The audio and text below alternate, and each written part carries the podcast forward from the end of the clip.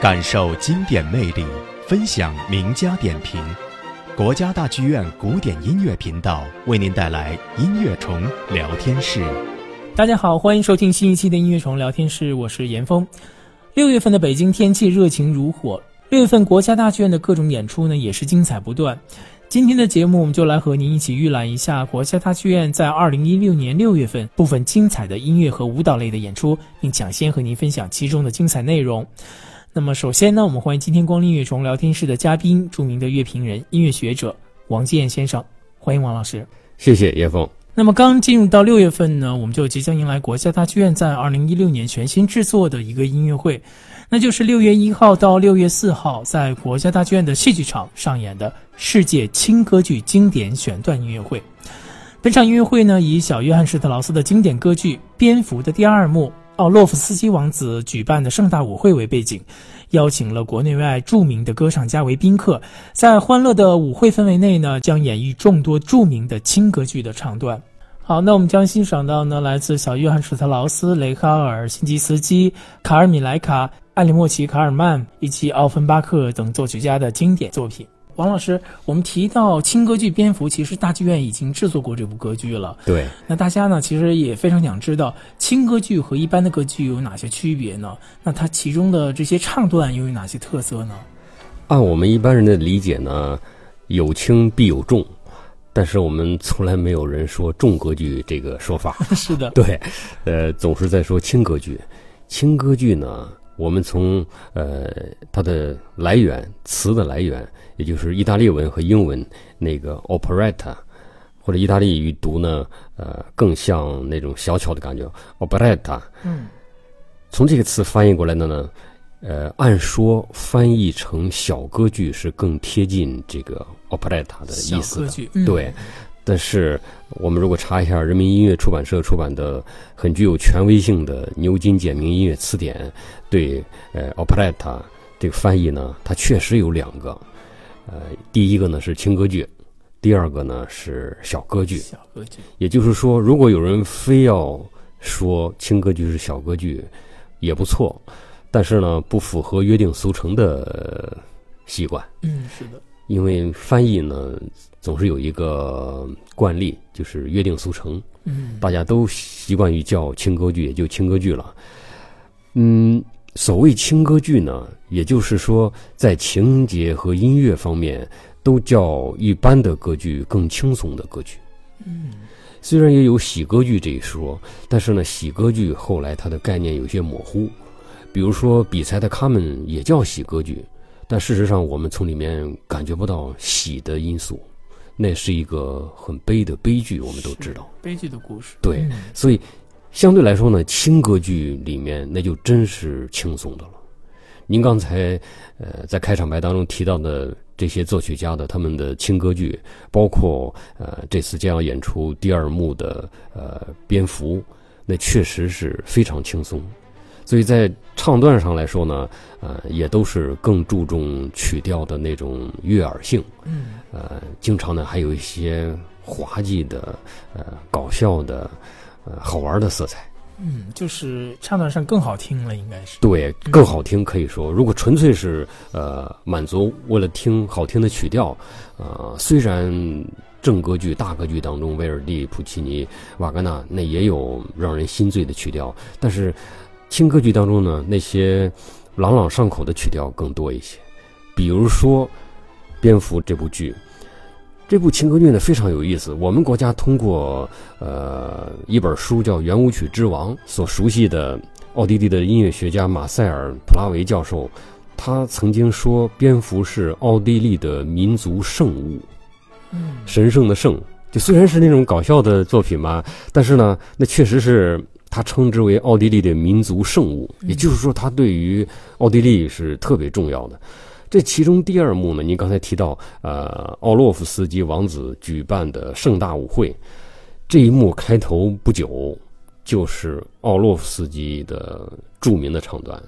他在这部歌剧里呢，呃，就这么一段特别主要的唱段。呃，我觉得遍寻歌剧文献。把大歌剧也在内，这一段唱段没有第二例，特别好玩。他写的这个奥洛夫斯基王子啊，是俄国的王子，呃，迁居到维也纳，家财万贯，非常富有，也有一些怪癖。那么他喜欢举办那种盛大的晚会。是的。第二幕呢，就是在他的宅邸里举办那种盛大的晚会。呃，这个角色呢，有点就像莫扎特《费加罗婚礼》当中的凯鲁宾诺，或者说理查士劳斯《玫瑰骑士》当中的呃奥克塔维安，嗯，都是由女中音来扮演的，或者次女高音来扮演的。尽管呃。也有一种做法，也就是从一九二九年，呃，由马克思莱因哈特在柏林导演了呃一次蝙蝠以后呢，他用了呃男生歌唱家，男歌唱家，啊，从那以后呢，也有用男性歌唱家的，但是最主要的还是用女声来演，用女中音或者次女高音来扮演这位很怪异的俄罗斯的王子。首先形象上就很有意思，而且他的那个道白啊，如果大家仔细听的话，或者研究一下那个呃 CD 里或者 DVD 上附的那个文字，他说的是那种夹杂着很多俄语的德语，就是他的呃虽然在维也纳定居，但是他的语言是不过关的。那么他这段唱段呢，唱词是特别有意思。我曾经写过对国家大剧院这一版蝙蝠的评论，我费了不小的力气。把唱词的中文呢改成了押韵的效果，是这么一种感觉啊！大家听一下怎么样哈？好，啊，也请严峰指正。我喜欢邀请大家来相聚，我的客人将享受到最好的待遇，他们尽可随心狂欢，常常是通宵达旦。自然，不管他们如何胡闹，我自己总觉了无意趣。但这是我作为主人的特殊权利。如果我看到我的客人胆敢在我的聚会上垂头丧气，那就不必废话，我会将他一脚踹出门去。而且大家听一下的话，呃，约翰施劳斯赋予这个唱段的喜感，除了唱的声音那种怪声怪调以外，还有乐队里。就是两次，奥洛夫斯基王子唱到“呃，我会将他一脚踹出门去”的时候，那低音鼓上就掠过一小段渐强的滚奏，就是那种呃一下，就像好像呃狮子或者什么咆哮一番，来来暗示王子的这种怒气。每次听到这儿，我都觉得几乎是哑然失笑的。嗯，真棒。那我们接下来呢，就来听一下王老师推荐的这段唱段，选自小约翰施特劳斯的轻歌剧《蝙蝠》。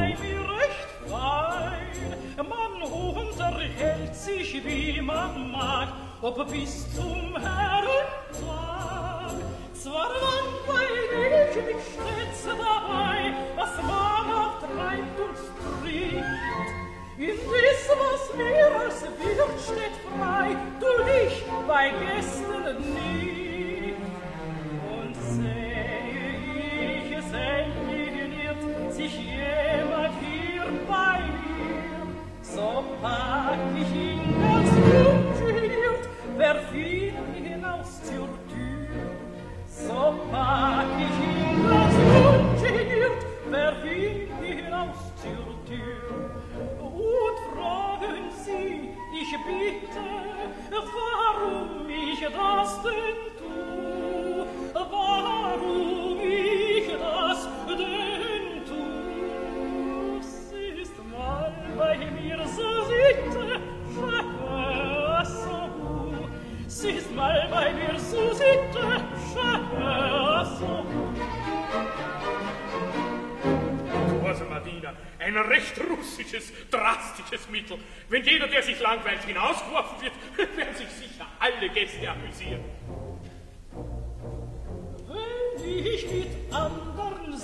Wein, Wein und Flasche, Flasche leer.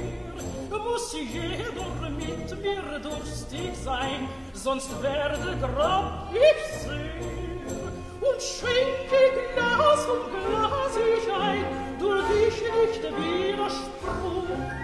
Nicht leiden kann ich's, wenn ich schrein, ich will nicht abgehen.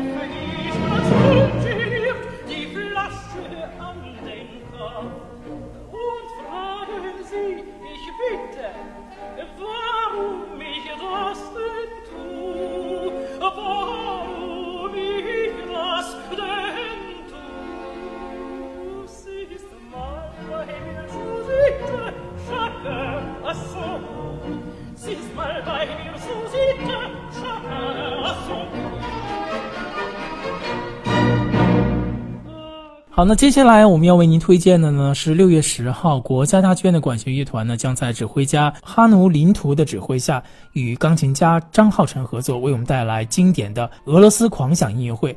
在这场音乐会上呢，我们将听到来自柴可夫斯基的《暴风雨幻想序曲》、拉赫玛尼诺夫的《帕格尼尼主题狂想曲》以及肖斯塔科维奇的 D 小调第五号交响曲。那么，钢琴家张浩辰呢，也将在这场音乐会上为我们带来精彩的。拉赫玛尼诺夫的帕格尼尼主题狂想曲，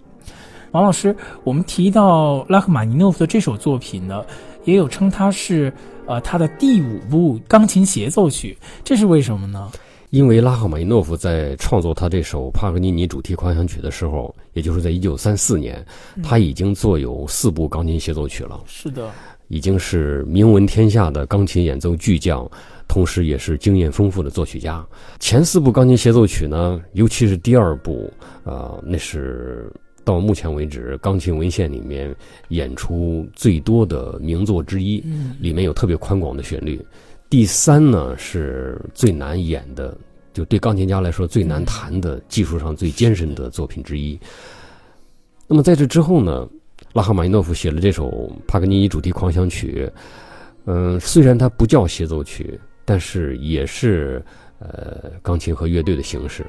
所以呢，也就有人愿意称之为，或者说以一种比喻的方式来称之为拉赫玛尼诺夫的第五钢琴协奏曲。但事实上，它毕竟不是协奏曲，它是单乐章的。单乐章的。对，呃，狂想曲呢，本身这个名字当中是有相当宽广的涵盖面的。它最早是来自古希腊。吟诵诗人和歌手所唱的，主要是以古希腊史诗为内容的歌曲。到了十九世纪初的时候呢，有一位波西米亚作曲家瓦茨拉夫·扬·托马谢克，呃，最早将这个名字用到了器乐领域。呃，他将自己创作的由六首乐曲组成的一套钢琴曲命名为狂想曲。那后来呢，我们呃知道有很著名的狂想曲。有李斯特的十九首匈牙利狂想曲，有勃拉姆斯的女低音狂想曲，啊，有艾乃斯库的罗马尼亚狂想曲。拉赫玛尼诺夫这首狂想曲呢，也是狂想曲当中最著名的作品之一，叫狂想曲。但是在曲式上呢，拉赫玛尼诺夫用的是变奏曲式。变奏曲的曲式。对，嗯，他之所以取名为狂想曲而没称之为变奏曲呢，一般认为主要是这部作品在乐思的展开和丰富性等等方面，还是超出了变奏曲的范畴。而且呢，这个乐曲当中还出现了一个很有名的一个宗教性的阴森曲调，也就是震怒之日，嗯，也有翻译成末日经的。这个旋律呢，曾经出现在帕格尼尼的小提琴独奏作品《二十四首随想曲》当中。拉赫梅诺夫的灵感和他的素材呢，就是来自帕格尼尼。嗯，这个曲调被很多人用过，舒曼、李斯特、布拉姆斯都曾经从这个主题里得到灵感。拉赫梅诺夫这个作品的名气，他之所以演的频繁，跟他其中的第十八变奏是有关系的，那是。极其有名的段落，可以说，那种旋律的优美，那是沁人心脾的，难以形容的，只有听了之后才有的一种美。嗯，尤其是当这个旋律发展到一种春潮奔涌般的，呃，钢琴和乐队合在一起的强奏的时候，它的感染力更是无以复加。嗯，是的，好的。那接下来呢，我们就来听帕格尼尼主题狂想曲的片段。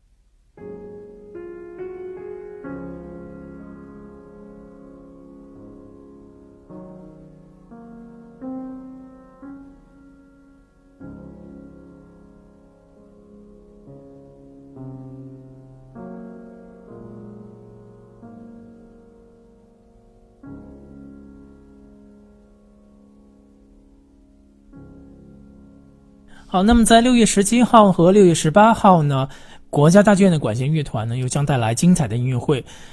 指挥家吕嘉先生呢，将与钢琴家陈萨、大提琴演奏家秦立威为我们带来莫扎特、柴可夫斯基以及布鲁克纳的经典作品。在六月十七号的音乐会上，我们将欣赏到的是来自莫扎特的 A 大调第二十三号钢琴协奏曲，钢琴演奏呢是钢琴家陈萨。音乐会的下半场将上演的是来自布鲁克纳的 C 小调第二号交响曲。六月十八号的音乐会呢，上半场将上演的是来自德沃夏克的《寂静的森林》。柴可夫斯基的《洛可可》主题变奏曲，那大提琴演奏呢，都是大提琴演奏家秦立威。音乐会的下半场呢，我们将欣赏到的呢，依然是布鲁克纳的 C 小调第二号交响曲。王老师，我们提到布鲁克纳的交响曲，大家都知道应该是非常宏大、篇幅非常长的作品了。那他的这首第二号交响曲有哪些特色呢？您刚才提到了布鲁克纳交响曲篇幅的宏大，嗯，确实。每听一部布鲁克纳的交响曲，即使第二交响曲这样，对于布鲁克纳来说还是他创作生涯早期的作品，也是非常宏大。不仅宏大，而且在声音上有一种布鲁克纳式的响亮感。嗯，那种响亮是非常让人振奋的。但是另外一方面，对于听不进去的人来说，对于在布鲁克纳的迷宫里找不到路径的人来说，呃，那种响亮可能也是让人很烦恼的，因为一个又一个的那种声音的巨浪不断的袭来，呃，我们得从中听出乐趣来，才能觉得这样的作品不那么漫长。布拉姆斯有一个有点恶毒的说他的同时代的同行布鲁克纳的话，嗯，说布鲁克纳的任何一首交响曲都像是交响乐的大蟒蛇一样。这是特别形象的。布鲁克纳的作品呢，呃，我个人感觉，其实离我们的心灵还是相当近的。他表现的那种激情、壮丽感，啊，活力，以及我们鼓舞自己战胜生活的苦难，啊，战胜一切烦恼，来迎来欢乐的那么一种精神，其实是从贝多芬到。刚才说，呃，讥讽布鲁克纳的布拉姆斯，都是共通的，也是我们每个人的心灵能感觉到的，只是一个习惯问题。我经常想到英国音乐家，呃，也是很著名的评论家唐纳德·托威有一个好玩的说法，他说，当年在上个世纪三十年代的时候，大概也就是一九三零年那个时候，英国的音乐会听众也还。不大会欣赏布鲁克纳的作品，而且我们知道英国人做事儿是很守时、很按部就班。一般的这音乐会几点结束，他们都是呃几点取车、几点回家，可能音乐会后还有什么活动。但是对布鲁克纳作品的长度，他们总是算不准，经常呢很着急的等着呃一段音乐雄赳赳、气昂昂的奔着主调而去了，以为好了。这回终于要到达胜利的彼岸了，但是，头维描述调性一转，又进入了另一个片段，而且看起来呢一时半会儿的又结束不了了。嗯，所以这确实布鲁克纳的作品是有这么一种特点。那么第二交响曲呢是 C 小调的，我们马上会想到贝多芬的第五交响曲是 C 小调的，勃拉姆斯的第一交响曲也是 C 小调的，这个调性是以严峻著称的。但是跟贝多芬和勃拉姆斯一样，布鲁克纳在这首交响曲的最后第四乐章里，也由 C 小调转向了他的同名大调，也就是 C 大调，在灿烂辉煌的高潮当中结束。在我跟您录这期节目之前，我一直在车上听约胡姆大师指挥的这首交响曲。我个人感觉，在布鲁克纳的九部交响曲，如果算上他的零号交响曲的话，是十部。呃，这部交响曲虽然也很宏大，但是应该是最好接受的，因为里面有很多很多呃优美的旋律。事实上，我们从他演出和问世的过程也能看出来，他比布鲁克纳的其他交响曲，呃，被公众接受的速度是比较平坦的。而且那次，呃，也就是在一八七一年，布鲁克纳创作完了这首交响曲之后，到了第二年十月二十六日，由维也纳爱乐首演的时候，在第一小提琴的声部里坐着一位年轻的音乐学院的学生，那就是后来被认为音乐史上或者说指挥史上最伟大的大师之一阿托尔尼基什。呃，尼基什说呢，后来在五十年之后，他写了一部回忆录，其中谈到这次的演出。他告诉我们，这部作品在他心中唤起来的他对布鲁克纳的啊这种音乐语言的热情，此后在他的一生当中再也没有衰减。嗯，好的。那么接下来呢，我们就来欣赏一下布鲁克纳的 C 小调第二号交响曲的第四乐章。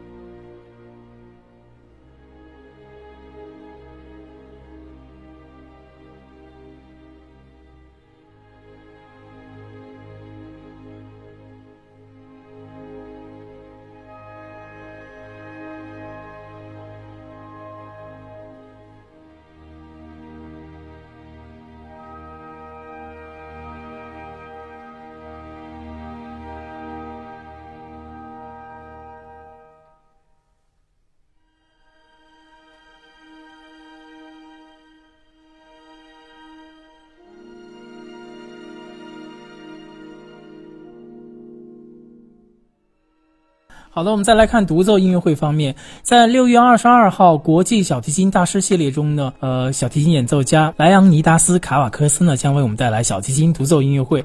在这场音乐会上，我们将欣赏到的是来自贝多芬的 F 大调第五号小提琴奏鸣曲，舒伯特的 C 大调幻想曲，以及来自理查施特劳斯的降 E 小调小提琴奏鸣曲。那王老师，您对这位小提琴演奏家的印象如何呢？对这位小提琴家，我从来到目前为止还没有机会在音乐会上听他，但是有一张唱片和一张 DVD 让我对他印象非常深刻。唱片呢，就是二零一四年发行的，呃，莱昂尼达斯卡瓦克斯和我们国家的钢琴家王羽佳合作的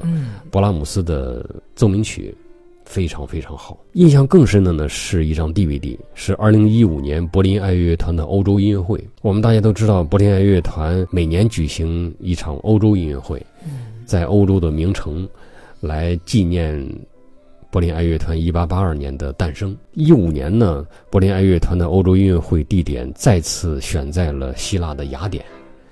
因为我们知道，在二零零四年的时候呢，呃，柏林爱乐的欧洲音乐会已经在雅典举办过一次了。这次是第二次，作为一种非常合乎逻辑的选择，柏林爱乐团邀请了希腊的小提琴家莱昂尼达斯卡瓦克斯担任独奏，他拉的是他非常非常拿手的西贝柳斯的小提琴协奏曲。首先呢，呃，卡瓦克斯是曾经在一九八五年的西贝柳斯国际小提琴比赛上获奖，呃，摘得这项。大奖的冠军是对一个音乐家来说，对一个演奏家来说最大的考验。在西贝柳斯国际小提琴比赛上获奖，呃，这个机会啊，给他赢得了一个机遇，也就是他呃，录制了西贝柳斯的小提琴协奏曲的原始版本，也就是西贝柳斯的1903到1904年创作的第一个版本。而一般小提琴家演奏的都是后来经过作曲家再次修改的版本。那张唱片在1991年获得留声机大奖的年度协奏曲奖项。西比柳斯的那种歌唱性，那种在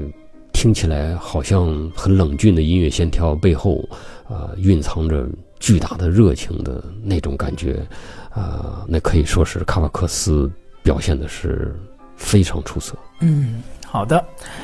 接下来呢，我们就来欣赏他即将在这场音乐会上演奏的来自贝多芬的 F 大调第五号小提琴奏鸣曲《春》的片段。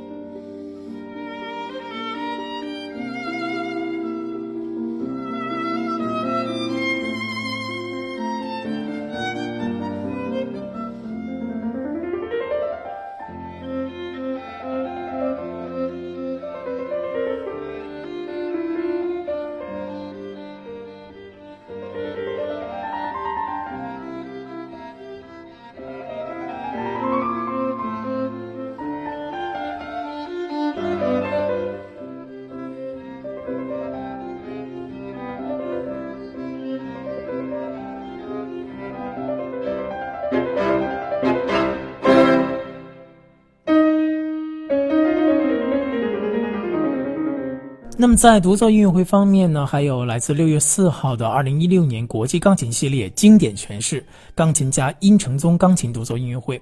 六月十五号的纽约探戈手风琴大师查理加利安诺与日内瓦室内乐团的音乐会。那么在歌剧方面呢，国家大剧院的二零一六年歌剧节当中，六月七号到六月八号，天津音乐学院呢也将带来大型的原创歌剧《岳飞》。在舞蹈方面呢，有六月三号到六月四号，法国国立舞蹈中心洛林芭蕾舞团带来的《巴黎纽约巴黎》；六月十一号到十二号，杭州歌剧舞剧院带来的舞剧《遇见大运河》；六月十六号到十九号。丹麦皇家芭蕾舞团带来的芭蕾舞《拿波里》，以及精品节目荟萃。好，六月份更多的精彩演出呢，以及以上我们推荐的演出的详细信息呢，请您登录我们国家大剧院的官方网站，三 w 点 c h n c p a 点 o r g 进行查询。也欢迎您关注我们古典音乐频道的官方微信，请您搜索微信的公众号“古典音乐频道”或者是古典音频道的拼音手写字母 g d y y p d，加我们的微信与我们互动。我们期望您在六月份在国家大剧院度过一个美好的时光。那今天的推荐呢，到这里就告一段落了。感谢您的收听，我们也感谢王老师精彩的讲解，谢谢，谢谢叶峰，谢谢听众朋友们与我们分享。希望大家能在初夏时节的六月，从我们刚才提到的这些演出当中，呃，以及其他演出当中得到乐趣。